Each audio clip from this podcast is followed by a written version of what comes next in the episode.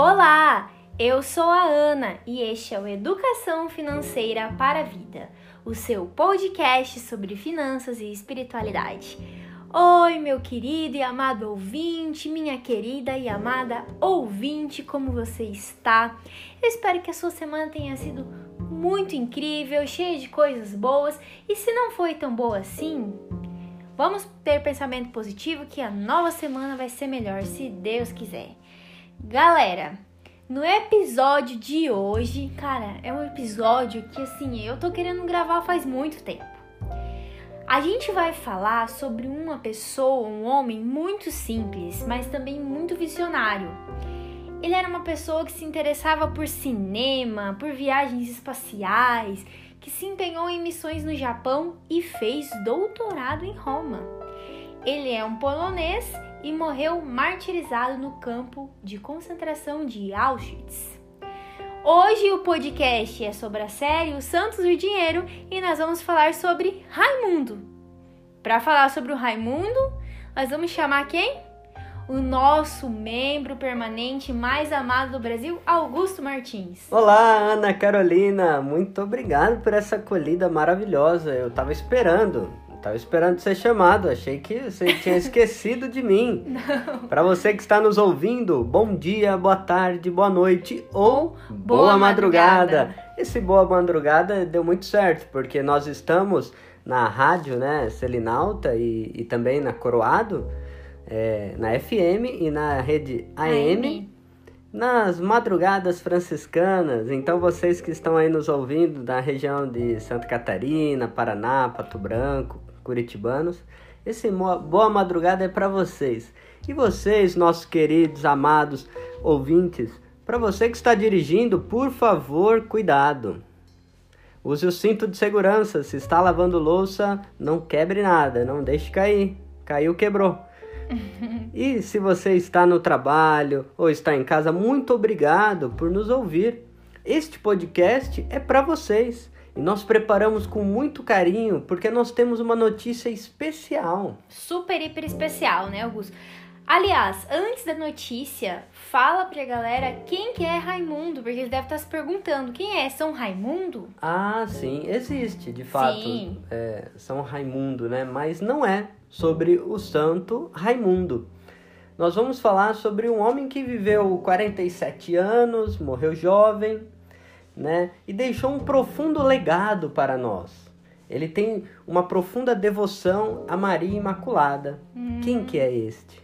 Tcharam! O padroeiro do nosso podcast e do EFV São, São Maximiliano, Maximiliano Maria Kolbe. Então hoje o episódio da Os Santos e Dinheiro a gente vai falar um pouquinho sobre a vida deste grande homem que para nós tem uma ultra importância, né, Augusto? É verdade. E de maneira especial para o povo polonês, que é devoto da Virgem de Shostakovich. Então Nossa. nós vamos falar algumas palavras aqui em alemão. Então é a devoção da, é da Polônia, né, do povo polonês. Esse nosso santo é um polonês. Sim. E por curiosidade, quem o beatificou também foi, foi um, um polonês, polonês Karol Wojtyla o Papa João Paulo II. Nossa, agora que eu me toquei disso, sabia? Olha só, então nós, vocês vão aprender muita coisa com esse homem que se interessava desde cinema, comunicação social, matemática, matemática e tem muita coisa sobre finanças, gestão, planejamento que a gente vai comentar aqui. É isso aí, galera. E o Raimundo, né? Ele nasceu lá no dia 8 de janeiro de 1894. Mas uma curiosidade assim, muito legal dele é que ele falava de uma maneira simples para as pessoas. Ele falava diretamente, ele usava frases curtas e algumas vezes ele introduzia até exemplos e comparações, apontando sempre para aplicação prática. Por isso que a gente escolheu ele para ser o padroeiro do nosso podcast, do nosso projeto, né? É um dos motivos. Né, Exatamente. Né, Vocês vão entender ao longo desse episódio por que ele é nosso padroeiro. É. E nós preparamos esse episódio especial é baseado num livro que é um diário do Maximiliano Kolbe, que são as suas conferências, suas palestras ali para os seus irmãos, confrades, para os colaboradores dessa, dessa família, né, imaculada que existe no mundo inteiro. E também nós preparamos nossa apresentação baseado naquele documentário, né, que é um filme, filme. documentário Duas Coroas. Isso. Nós vamos deixar tanto o livro, que é o diáriozinho do Maximiliano, como o nome do filme para vocês não esquecerem na descrição desse episódio, tá? Vale muito a pena, gente. Quem não assistiu ainda, assista Duas Coroas. Bem, os pais dele eram descendentes de alemães católicos. Ele tinha dois irmãos, o Francisco e o José. Uhum. Então, uma das testemunhas da, da beatificação dele então dizia que ele era uma criança que ajudava bastante a sua mãe a fazer o almoço. Ou seja, sempre prestativo, né? Sempre desde criança prestativo. E aí, gente, o que acontece? Tem um relato é, que a mãe do Max falou, chama de Max carinhoso, tá, gente? Ela falou quando, é, após a sua morte, né, durante o processo da beatificação dele, que quando é, ele era criança, a mãe olhava para ele assim: Meu Deus, esse, esse menino apronta demais. O que que você de você, meu filho, quando é, você crescer? É a famosa frase que a mãe, né, pensa ou fala: O que será do meu filho, né? É, e ela pensava muito isso. E ele tinha o costume de rezar muito para a Virgem Maria, como Augusto falou, tinha essa devoção mariana, né, na época. E aí, até que um dia, né, segundo que a mãe dele contou, ele entrou numa igrejinha lá do bairro dele e ele, em uma profunda oração, viu a imagem de Nossa Senhora oferecendo para ele duas coroas. Até por, por isso que o, o, filme tem esse nome, né, isso, né, Augusto? Que uma significava a santidade, era uma coroa em cor branca, e a outra uma, o martírio, uma coroa em, em cor vermelha. E adivinha, Ana? Hum. Ele, criança, era para escolher entre uma e a outra, qual que ele escolheu? As duas? As duas. Gente, é isso. Ele não entendia muito bem no primeiro momento o que significava aquilo, mas depois ficou bem claro que ele é um mártir e um santo, né? Exatamente. E ao longo desse nosso episódio, vocês vão poder ver que a nossa interpretação da vida deste homem, que é um exemplo, ela não é nem um pouquinho piegas. É. Ela tem uma piedade profunda, é um homem assim muito entregue àquilo que ele acreditava, né? Não era um homem assim que que vivia de uma piedade desencarnada, ao uhum. contrário. Sabe, Augusto, eu penso muito isso quando eu vejo as expressões nas fotografias que a gente vê dele, né?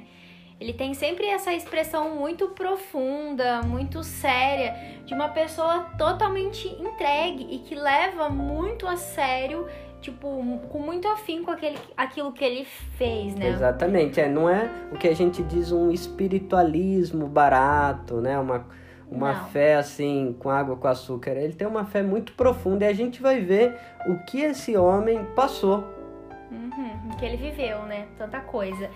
Em 1907, ele entrou na Ordem dos Freis, na Ordem Franciscana, junto com o seu irmão Francisco. O irmão dele também entrou na Ordem, só que o irmão dele acabou não fazendo os votos, né? É. Saiu ali do, do convento, vamos dizer e aí, assim. Quando Raimundo faz os votos, ele opta por mudar o nome ah, explica isso, Augusto, E aí, é, era uma tradição de alguns religiosos, grupos que é, tinha esse costume até bíblico, né, de mudar, lembra Saulo para Paulo? Sim. Simão, Pedro. E acontece às vezes ainda hoje, né? Isso, mas aí ele opta, né? Ele recebe o nome Maximiliano, que significa rei, imperial, um nome glorioso. Ah, eu gosto de Maximiliano. Mas ele legal. teve assim uma postura real de império a partir de Jesus Cristo, aquele que serve, Sim. que serve os irmãos. Então o nome dele, Maximiliano, significa isso, algo grandioso, glorioso. E ele não deixou isso subir a cabeça dele, né? Não, de maneira nenhuma. E aí ele estudou, então, em Roma, como a gente falou lá no começo. Ele fez doutorado em filosofia, em teologia, ou seja, ele era super, hiper inteligente, né, gente? Estudou nessa universidade gregoriana, né? E ele era muito bom em matemática. E tem uma curiosidade, Ana. Hum. Ele se interessava nos estudos sobre voos interplanetários. Nossa, gente, lá, tipo, no comecinho dos anos, né, do século 20 ali, ele já teve uma ideia, tipo, idealizou um aparelho capaz de decolar e viajar com autonomia pelo espaço. E lembrando que a primeira viagem do homem até a Lua foi só em 1961, né? E, é, e, é, e em 1969, na verdade, né? Perdão. Então demoraria ainda muito tempo para que a gente conseguisse é, ver esse tipo de tecnologia acontecendo e ele já tinha essa ideia, né, Augusto? Exatamente. Isso, isso é uma das coisas que nos fascina, né? É. Um homem visionário, um homem que era engajado em matemática, ciência. E como isso tem tudo a ver com a espiritualidade, né, Ana? Tudo.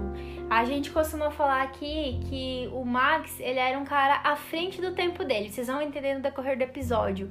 Mas tem muito a ver com isso que o Augusto falou a espiritualidade, ou seja, levar a vida, a maneira como ele levava a vida, como ele conduzia a vida dele, é muito fantástica. Todo mundo se apaixona quando conhece a história. Embora ele tinha uma saúde frágil, Ana, ele tinha teve tu, tuberculose, é, era um homem assim um pouco doente, vamos assim dizer, né? Gente, vendo a história do Santos, quantos, né? Tipo, a gente Exato. conhece, Antônio, Francisco, tinha também a saúde é, bem delicada, né? É, isso também para mostrar que a situação ali vivida no momento, uma enfermidade, não tira as nossas capacidades criativas, né? Sim.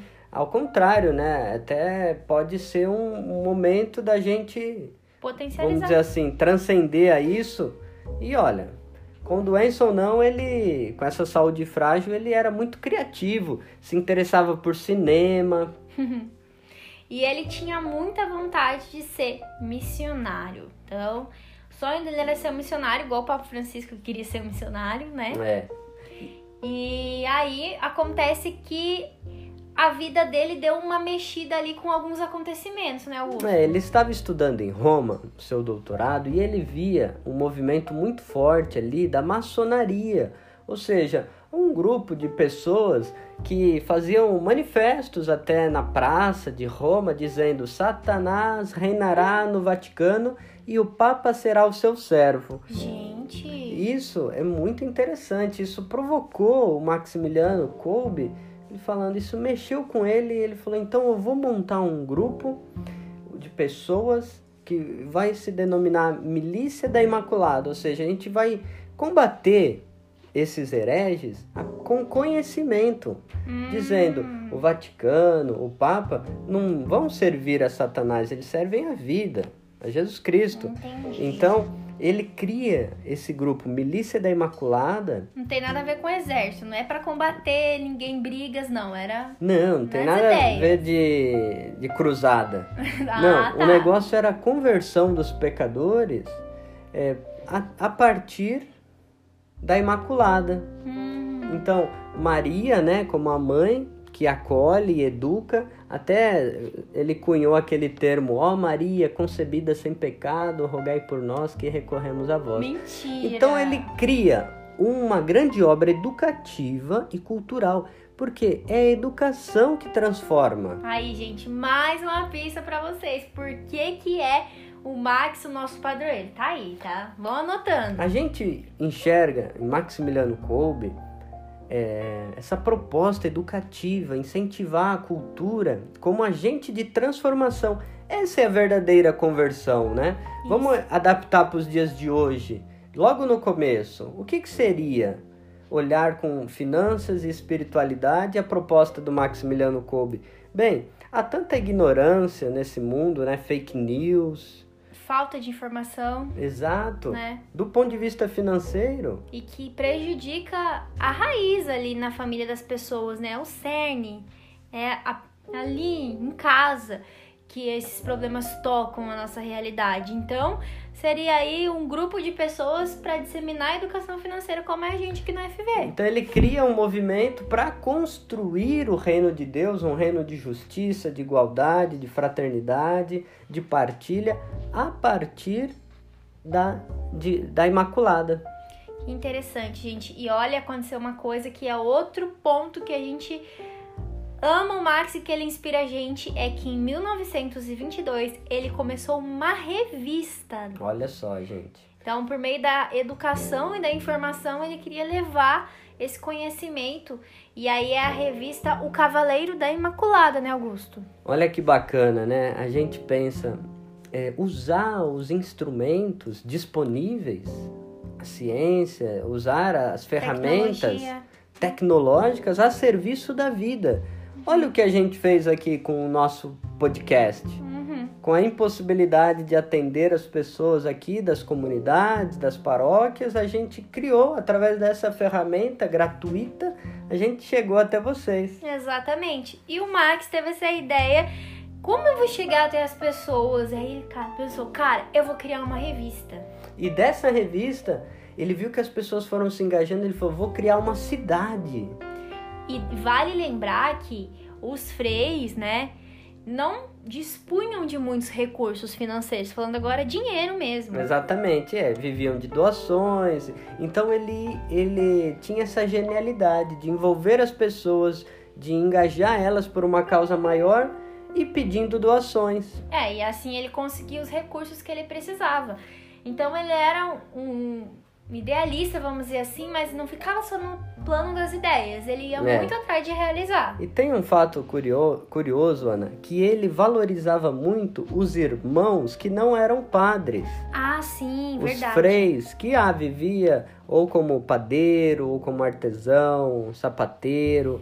E ele então falou: ah, quer saber? Eu vou pegar esses freis e vou, vou fazer uma cidade. Vai ser um grande convento. Entendi. É, e, e é curioso que chama Cidade da Imaculada. Em, em polonês é Niepokalanov. A Nepokalanov. É a Aprendi a cidade falar. da Imaculada. Legal. onde tinha centenas de frades. Tinha, tinha freis bombeiros, freis artesão, advogado, frei que mexia com maquinário de última, de última geração da, da imprensa, costura.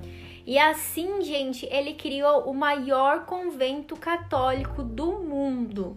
E aí, essa cidade começou lá em 1927, então ela tinha máquinas, é, tipógrafos, incógrafos, laboratórios, ou seja, todo o melhor equipamento que podia ter para rodar a revista dele, né? Tinha, e aí tinha esses grupos de freis, como o Augusto falou, mecânicos, carpinteiros, sapateiros. Ou seja, ele colocava todo mundo para trabalhar para conseguir os recursos que ele precisava, para ele conseguir comprar as máquinas. Isso. Enfim, assim ele foi usando a criatividade de cada um, o conhecimento de cada um, para gerar recursos dentro do, da cidade, né, que ele criou. E isso era muito interessante, porque era tudo em prol da revista, que era E o meio dele chegar nas pessoas. né? Revista chegou a ter 70 mil exemplares em 1925, gente. Gente, eu não consigo imaginar, porque pensa, não era uma empresa, tipo, formal, né? Tipo, não era uma indústria, não era nada disso. Tipo, cara, os caras eram uma, né, o que a gente pode, pode enxergar hoje como uma ONG aí, um terceiro setor da economia.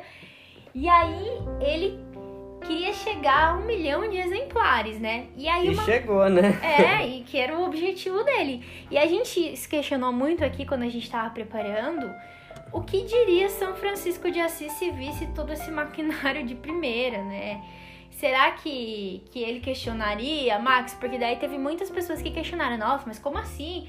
Os frades não têm que viver na pobreza? Como é que eles estão comprando essas máquinas caríssimas para rodar essa revista, né? E como que ele respondia a esse questionamento? Como que ele falava? Ah, a pessoa chegava assim, ah, Max, mas São Francisco vai falar o quê, né?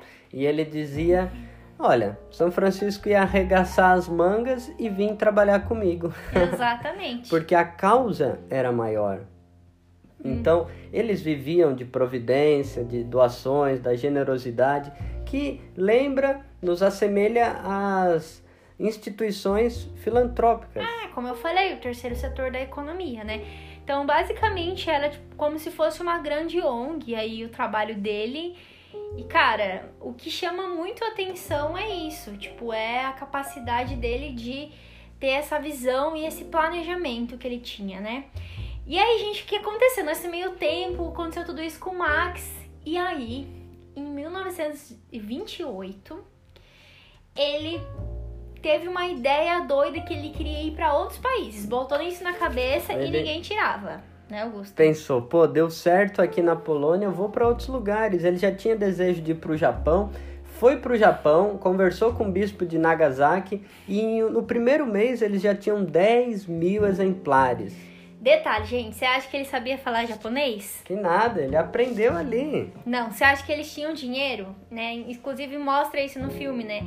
A dificuldade que eles passam, porque chega lá é outro tipo de comida, eles Exatamente. acostumados a comer muita batata, chega lá só tem arroz. É. E aí, de lá, ele vai para a Índia e funda a terceira cidade da Imaculada. Gente.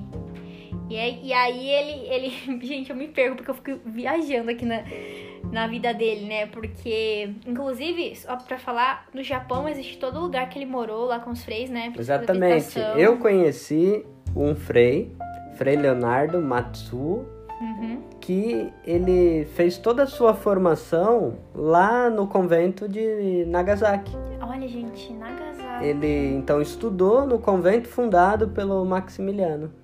Exatamente.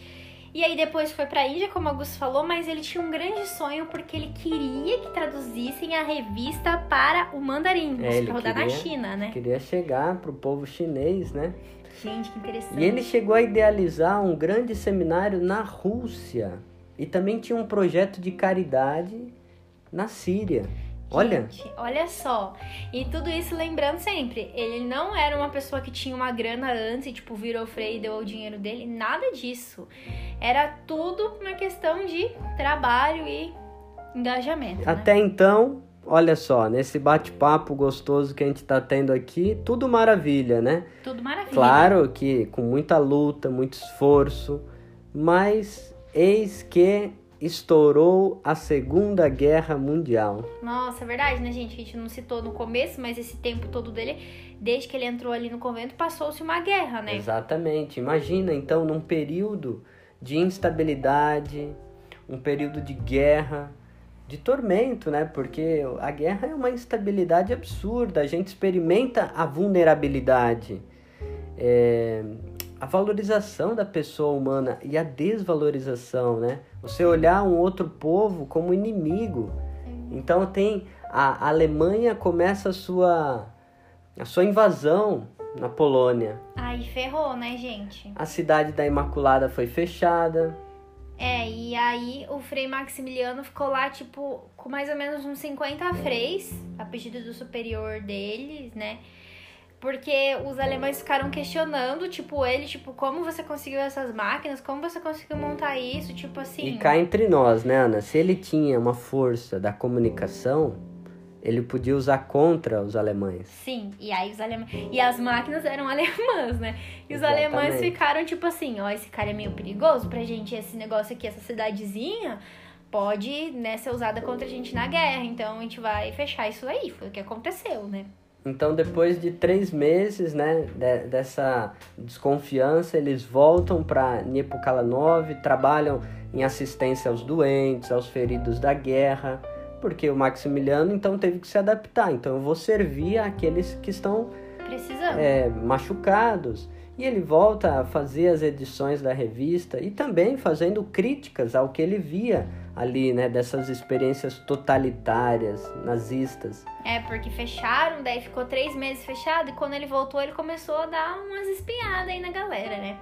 Só que aí, em 1941, dia 17 de fevereiro, ele foi deportado defi- definitivamente da cidade lá, tipo, os alemães cansaram, foram lá, fecharam o negócio de novo. Ele foi espancado, Uhum. teve que, como todos os outros presos, né, trabalho escravo. E aí, gente, aconteceu que ele foi para o campo de concentração de Auschwitz. Eu, ó, falei certo dessa vez, hein? Isso mesmo, Auschwitz. Ele foi pra lá, nesse campo, onde a gente, infelizmente, né, sabe que mais de um milhão de pessoas foram exterminadas nesses campos de concentração. E ele foi parar nesse campo de concentração, que é o mais famoso, né, que é da história que a gente É, conhece. a gente já chegou a comentar aqui, Ana, para os nossos ouvintes, é, no episódio sobre as expressões populares, né? A gente falou daquela famosa frase que estava na entrada do campo de concentração, que é o trabalho liberta. Sim, ai. Então, olha só, né? Que coisa Chega dolorosa. a me dar um ruim isso, gente, meu. Porque daí as pessoas chegavam lá, pensavam que elas iam ser libertas, trabalhando lá. Ai, É uma, é uma noção de uma escravidão absurda, né? E sendo que ninguém era liberto, né, gente? Todo mundo sabe o que acontecia com as pessoas que iam para lá, né?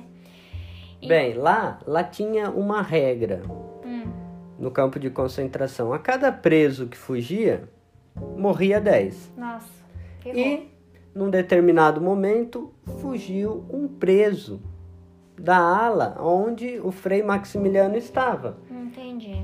Bem, então eles foram enfileirados e o guarda foi, ó, você, você, você, você, foi contando.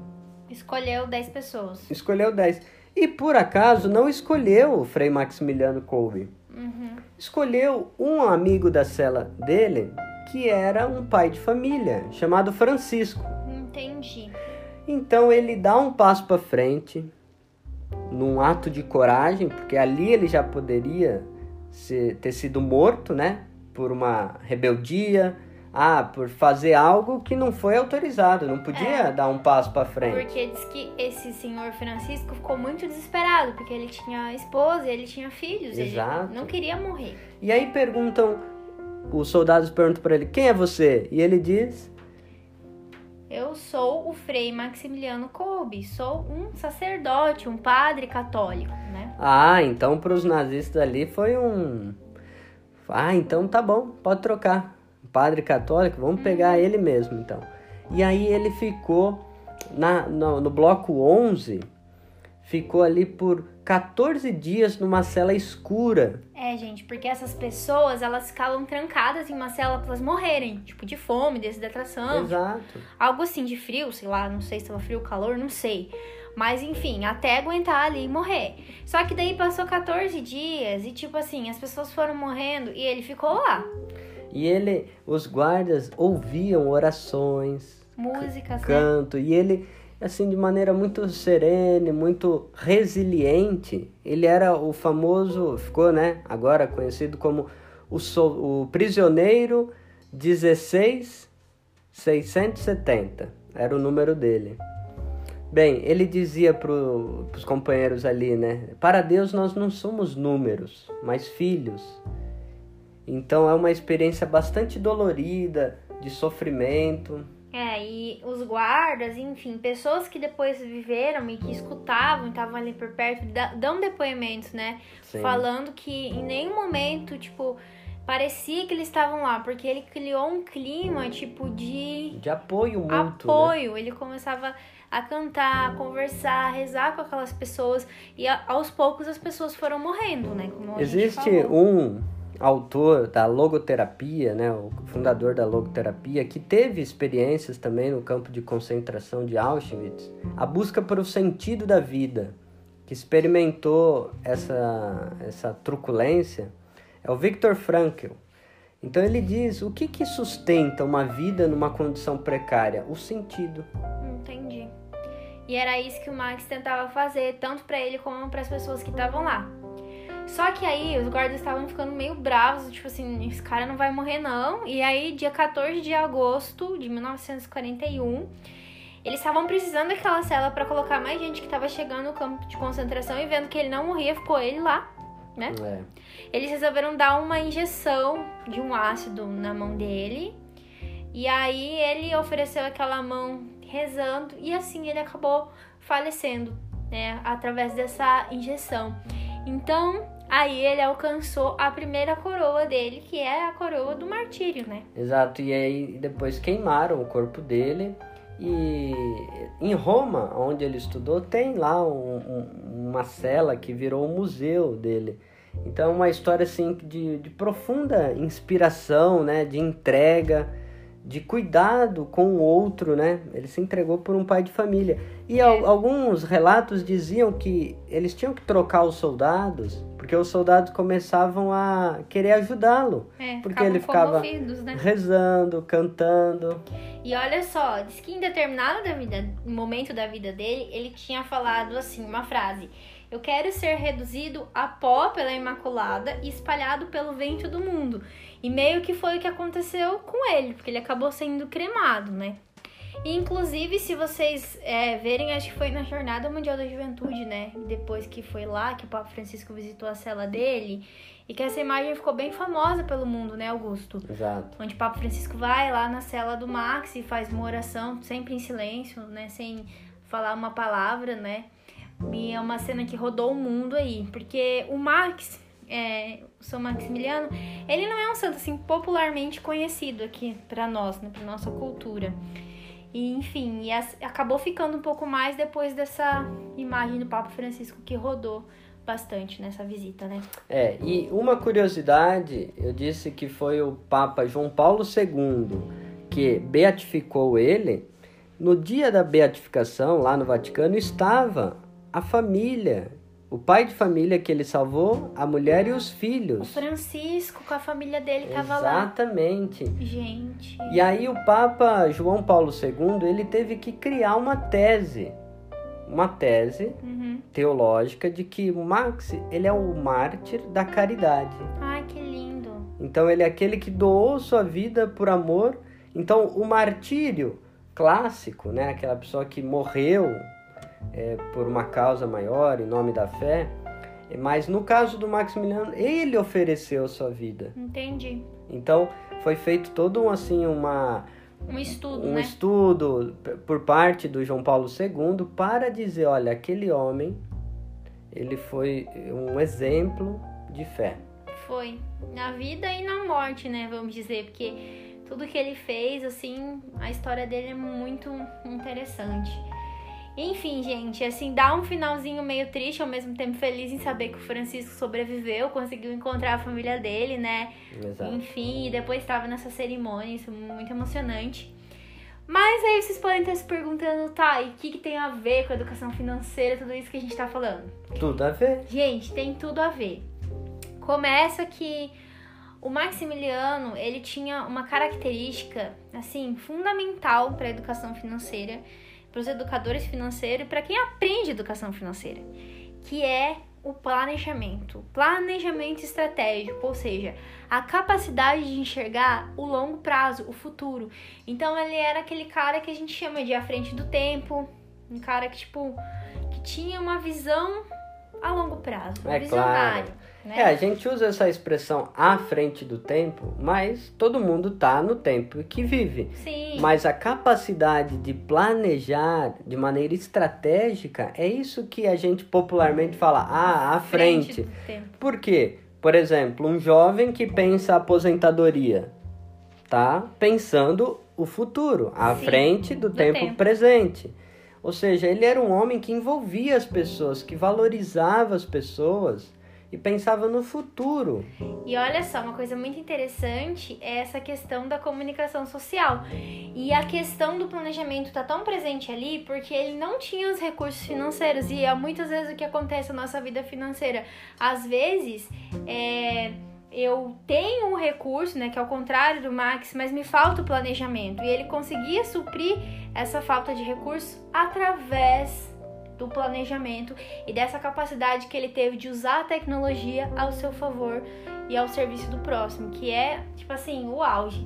Eu fico pensando, gente, tipo assim, hoje em dia, né, a gente vê tantas pessoas assim na evangelização mesmo, com os meios sociais, né? Tipo, quantas coisas fazem com a internet e o Max que conseguiu vender milhares, milhões de revistas, né, com maquinários que ele, tipo, cara, comprou praticamente sem ter grana. Isso, né? isso também, Ana, se assemelha com as experiências que a gente vê no Brasil de economia solidária, uma economia Sim. circular. Então, como diz o Papa Francisco, tudo está interligado, a gente tem que interligar essas coisas que existem, né? Exatamente. E esse conceito que nem existia ainda, né, gente, era bem aplicado por ele, né? Porque a economia solidária é um jeito diferente que a gente tem de produzir, de vender, de comprar, de trocar tudo que a gente precisa para viver. E princípios dessa economia é não explorar os outros, não destruir o meio ambiente e dividir, cooperar. Fortalecendo o grupo, a Isso. comunidade. A gente diz a base, o bem comum, né? Todo mundo é importante. E é o que o Marx fez. Ele poderia descartar os frades que não sabiam mexer com tecnologia ou com a questão da revista lá. E o que, que ele fez? Não. Ele uniu grupos de trabalhos e todo mundo trabalhava em prol daquela revista, daquele trabalho mesmo não sendo diretamente, né? Tinha os freios bombeiros, tinha os freios que Exato. trabalham com costura, mas tudo fazia com que eles gerassem trabalhos tanto para eles sobreviverem ali dentro, como para gerar uma renda em prol do trabalho comunitário. Então, tipo, É, e- Meu, e, lindo também demais. tem uma perspectiva democrática, horizontal, participativa. ele não era o chefe, né? Nunca ele era visto dessa maneira, como Augusto falou, né? Nunca nada subiu a cabeça dele, assim. Ele era um grande líder mesmo Sim, e sim. um grande inspirador, né? É, isso nos ensina de educação financeira isso. É, você que está nos ouvindo, que é um pai, uma mãe de família, ou a- está trabalhando numa comunidade, numa escola, é, como que a gente exerce a liderança? Uhum.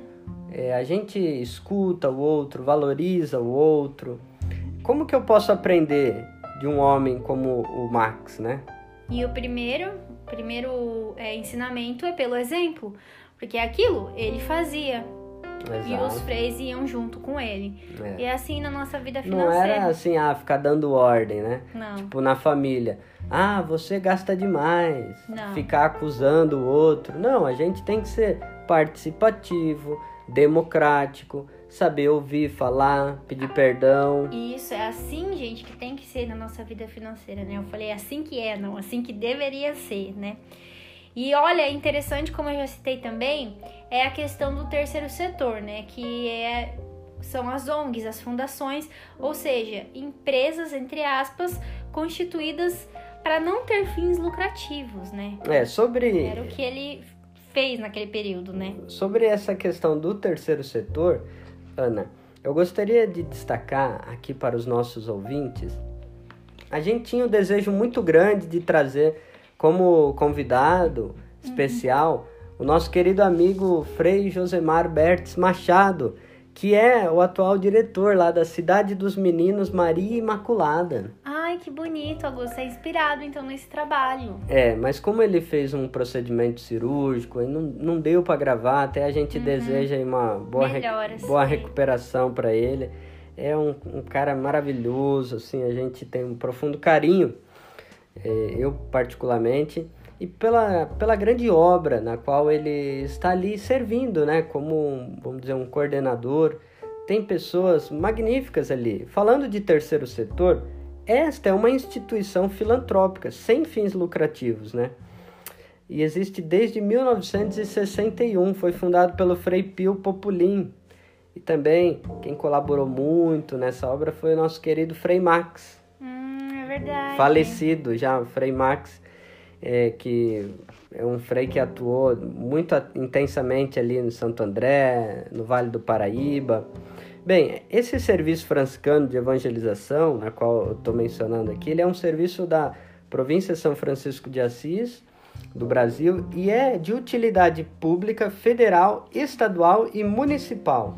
Nossa, gente. Então, há 58 anos está beneficiando milhares de pessoas num bairro pobre ali de Santo André e prestando serviços para famílias com baixa renda, atendimento a crianças, adolescentes, jovens, idosos e pessoas com necessidades especiais em processo de reabilitação. Olha só, gente, você que mora por aí por perto no ABC e não conhece, nossa, vocês não sabem que vocês estão perdendo. Passem lá fazer uma visitinha e você que passar ali pela região de São Paulo também. Claro. né? Eu tive o prazer de estar lá conhecendo a cidade dos meninos. Graças a Deus tive essa oportunidade.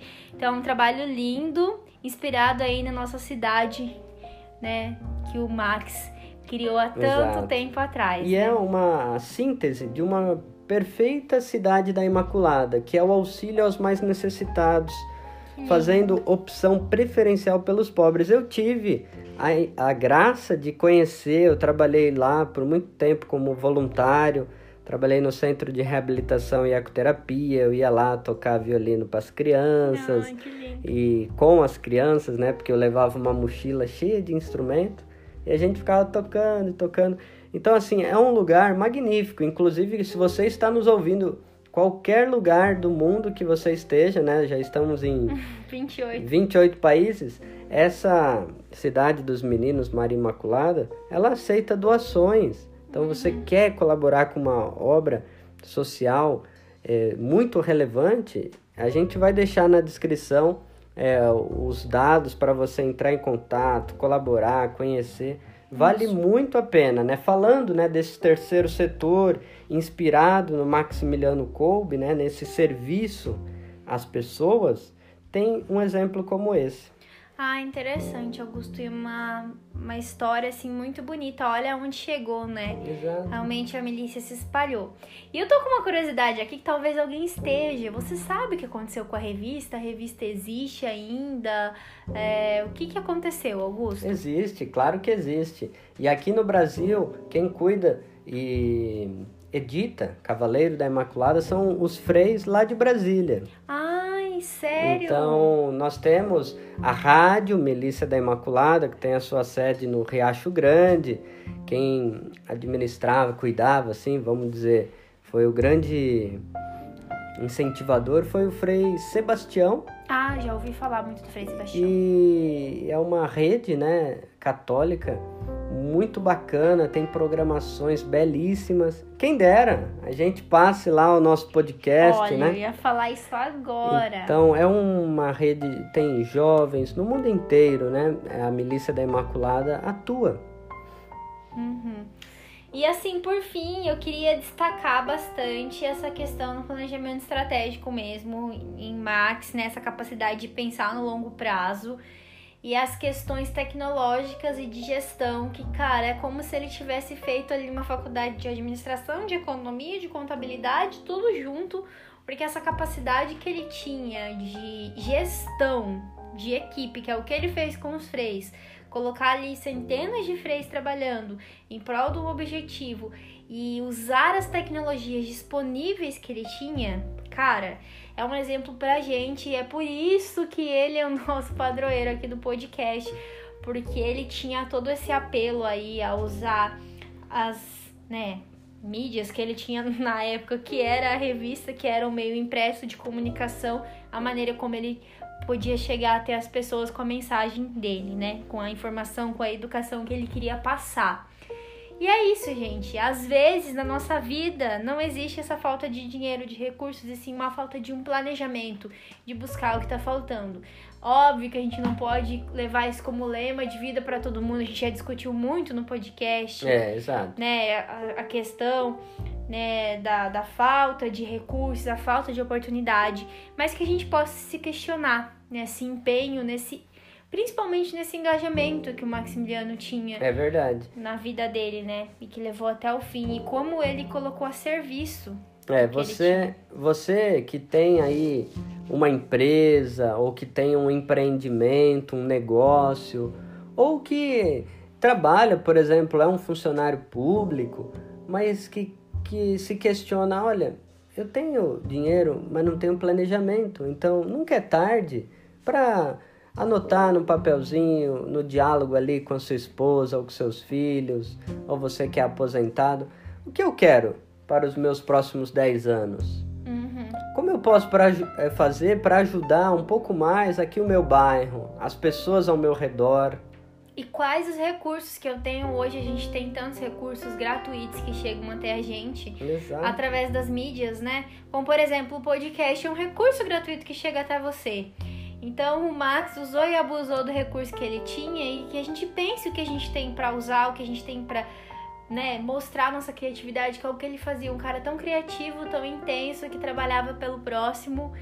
E esse foi o nosso episódio de hoje, que é um episódio que eu tô, assim, gente, incomodando o Augusto, porque a gente queria muito que o Frei estivesse aqui com a gente, né? É. Mas aí, infelizmente, por motivos de saúde, de recuperação, ele não tá presente. Mas eu tô doida pra gravar esse episódio faz muito tempo, né? É, então nós assim podemos até em forma de uma prece, né, dizer assim: São Maximiliano Kolbe, rogai, Rogai por, por nós. nós. E que proteja a saúde do Frei Josemar, Sim. nosso grande amigo, e de vocês, nossos queridos e queridas ouvintes. Que o Maximiliano interceda para a sua saúde financeira, né? Para a saúde da sua família, da sua empresa. Que o Maximiliano te dê é, esse exemplo de que é possível a gente viver uma vida boa. É. Ajudando a quem mais necessita, né? Sem ter que esperar, tipo, ter muitas coisas para fazer quando eu tiver mais dinheiro, vou fazer tal coisa. É. Não, se ele tivesse pensado assim, ainda mais uma época de guerra, ele não teria feito nada, nada, nada, nada, né? Ele nem esperou aprender o, o japonês para ir pro Japão, né? Ele levou os freios junto com ele. Exatamente. Então que ele sirva de inspiração para nossa vida, sempre pro nosso podcast aqui pro FV, para todas as atividades que a gente fizer, a gente vai sempre levar o Max no nosso coração e no nosso trabalho, sempre, sempre, sempre. E esse foi o nosso episódio de hoje. Espero que vocês tenham gostado. Se gostou, compartilhe com seus amigos, familiares. Mande para aquela pessoa assim: olha, conheça esse santo. Olha que bacana essa série, que legal.